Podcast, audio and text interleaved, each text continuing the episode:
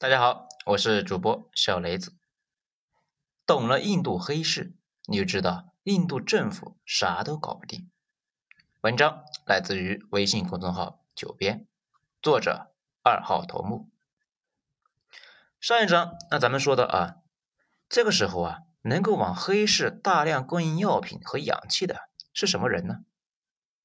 这个印度的价格呢，因为是双轨制，政府官员和商人勾结。把管制价格的东西啊弄到手，在黑市上面大捞特捞，这算是印度的传统技能。印度没有独立的时候，英国人那就是这么干的。可以说，这个历史比印度的这个国家的历史还要悠久。作为一个巨大的产业，和印度的黑市里面，嗯，几乎没有什么买不到的东西。而且呢，越是紧俏的玩意啊，那越是有人买卖。其中有些如果不是自己爆出来的，都没人信。比如。印度和巴基斯坦边境这两边呢，常年驻扎着几十万军队，每天大眼瞪小眼，没事呢，时不时还拿个炮啊对轰一下。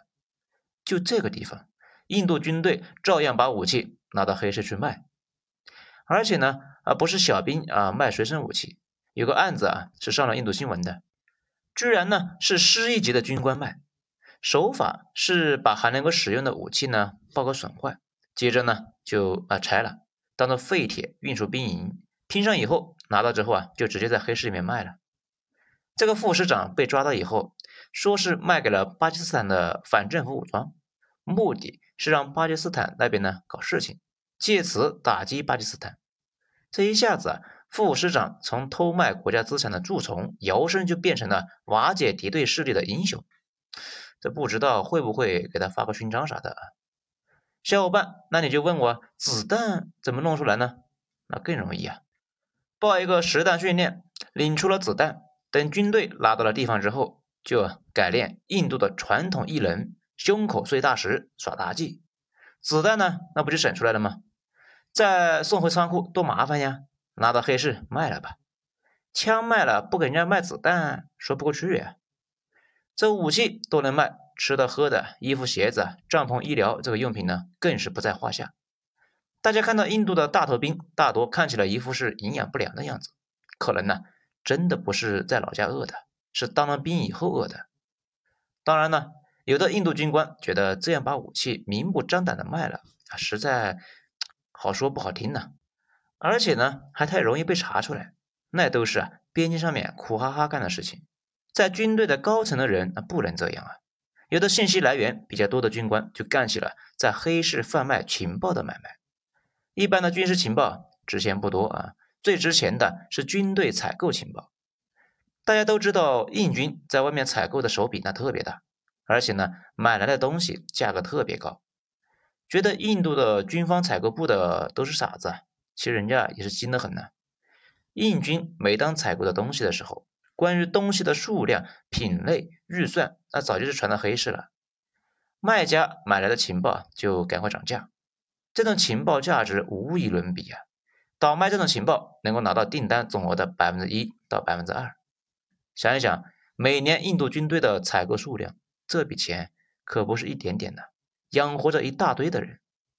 当然，印军采购、黑市买卖情报，也就是呢沾点汤水，真吃肉的。还是能够拍板的大佬。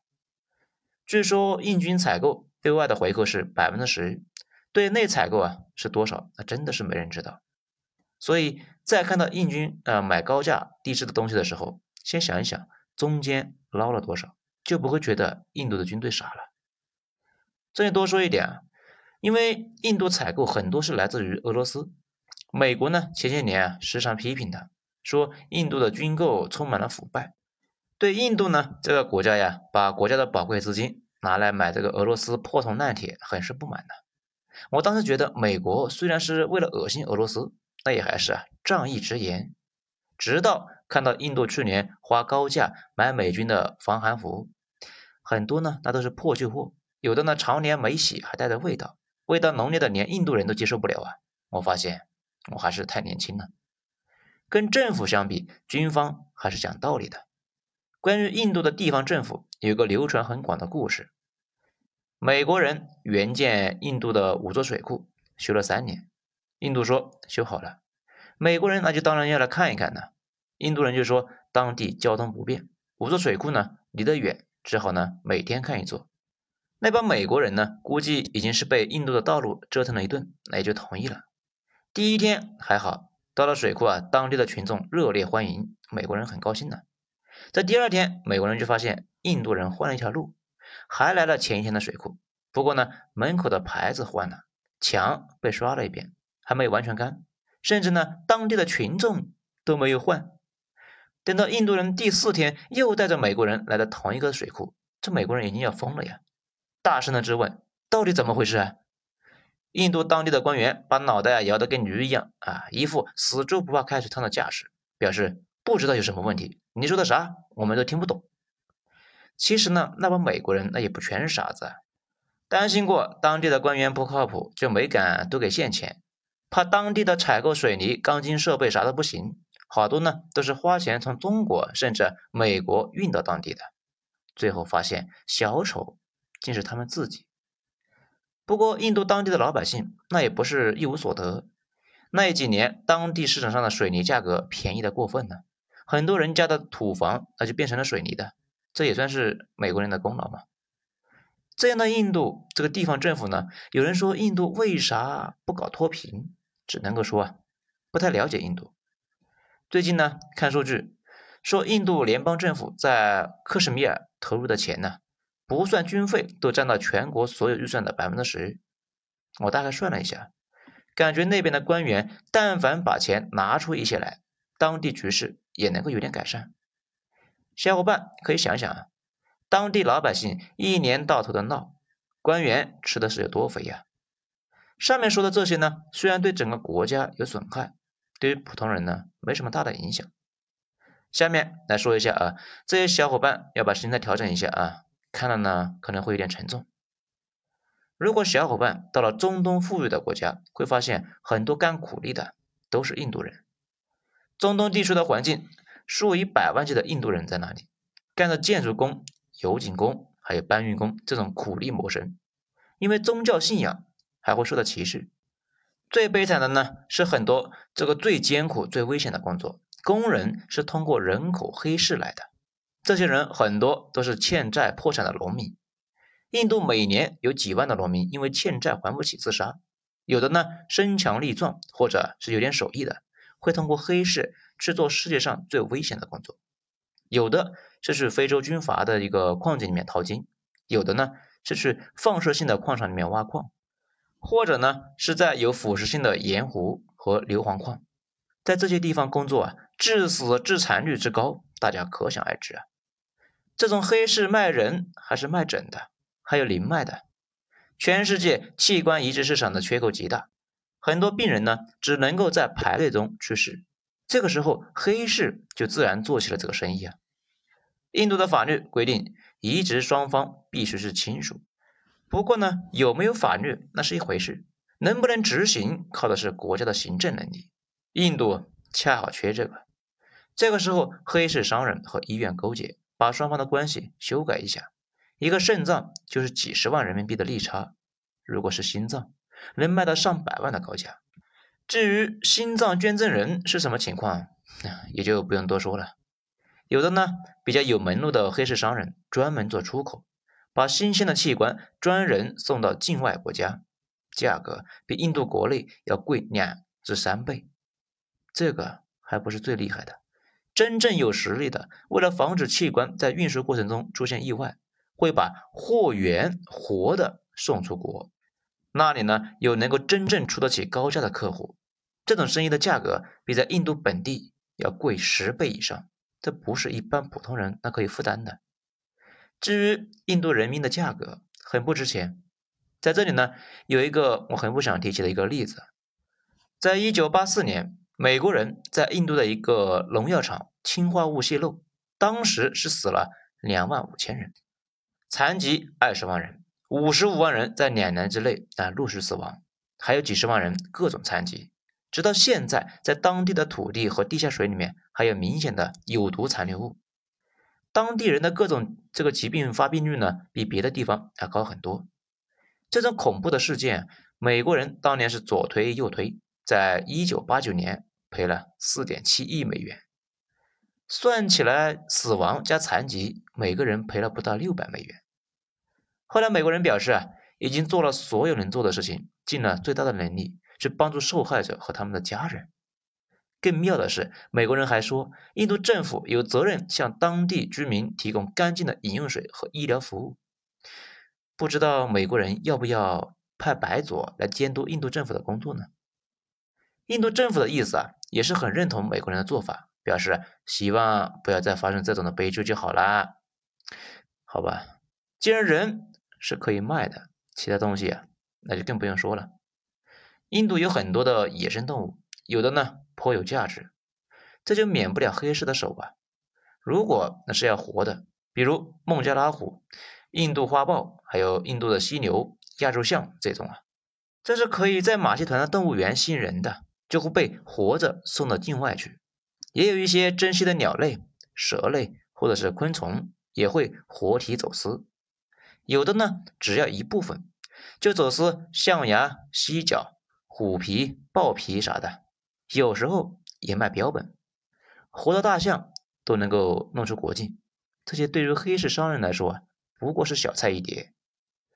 中东土豪很多喜欢猛禽，黑市商人抓了活的，那就送过去。如果是品味更高的土豪，是对抓来的活鸟不屑一顾的。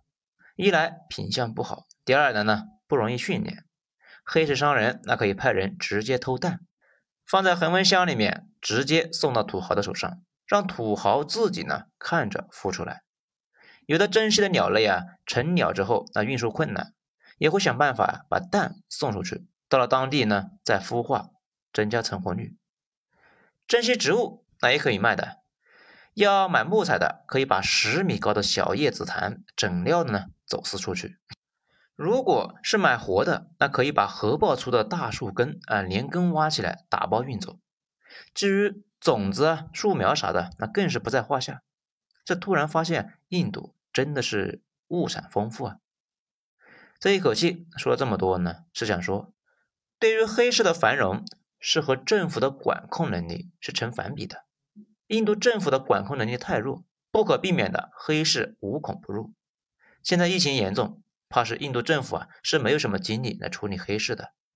印度现在要紧急呢是进口的液氧和呼吸机，就是不知道进口来的东西啊有多少会流入黑市。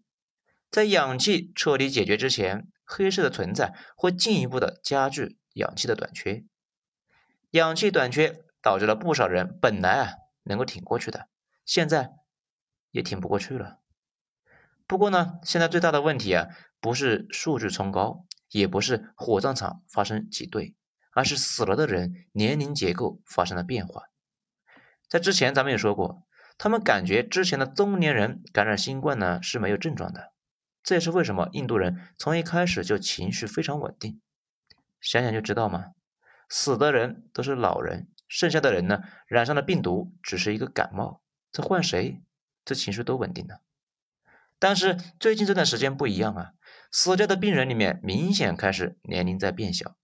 其实呢，大家看欧美那些老百姓呢，一个比一个放松，真把新冠当感冒，本质还是在心理上做了一番权衡。觉得这个病本身跟流感那差不多，就觉得呢没有必要为了一个流感来大惊小怪。如果新冠变异之后毒性变强，就跟西班牙感冒似的，看他们还能不能够淡定的起来。再说起这个西班牙感冒呢，又得多说几句啊，因为呢本来不大一样，印度这个事情出来之后啊，多少那带有一些不祥的征兆。西班牙流感那不是一波，持续了三波。从美国到欧洲，从美索不达米亚到中国黑龙江，甚至呢躲在北极圈的爱斯基摩人，那都是饱受摧残。更悲催的是，爱斯基摩人的死亡率高得离谱啊，高达百分之九十，把错过的那几次疫情都补上了。第一波整体呢就是一场轻微流感，爆发于一九一八年的春季，死亡率非常低，死亡的也主要是那些免疫力差。而且呢，本来就有病的人。随后，第二波气势汹汹啊，于一九一八年秋季到来，死亡最高的也是这一波。最为奇特的是呢，这一轮死的主要是年轻人，当时呢还在打一战，德国也正是因为这一轮的病毒和协约国的攻势啊，这个面前就瓦解了。一九一九年又来了第三波，死亡率呢是介于前两波之间，最终啊，全世界五分之一的人染病，死亡人数至今那也说不清楚。这以前有说是三千万，不过啊，明显是低估了。印度说单是他们那就死了两千万，是不是你们觉得印度人不是人呢？这几年呢重新修正，说是啊至少是五千万。印度人说啊，你果然没把印度人当人呢。所以说呢，印度现在啊是重症年轻化的一个症状，总是给人一种不祥的预感，有点像一九一八年的秋天。咱们在搭配之前说的印度政府那一副不靠谱的样子，未来能不能够培育出超级病毒，谁也说不好。这个呢，也是我理解我国为什么要支援他们制氧机，必须救啊！三哥家里现在有个雷呀，而处理这颗雷的竟然是一只爱哈。就问你怕不怕？如果这个雷爆了，会威胁到全世界，就问你虚不虚吧？好了，全章就讲完了，咱们精彩下一次接着继续。谢谢大家收听，我是主播小雷子。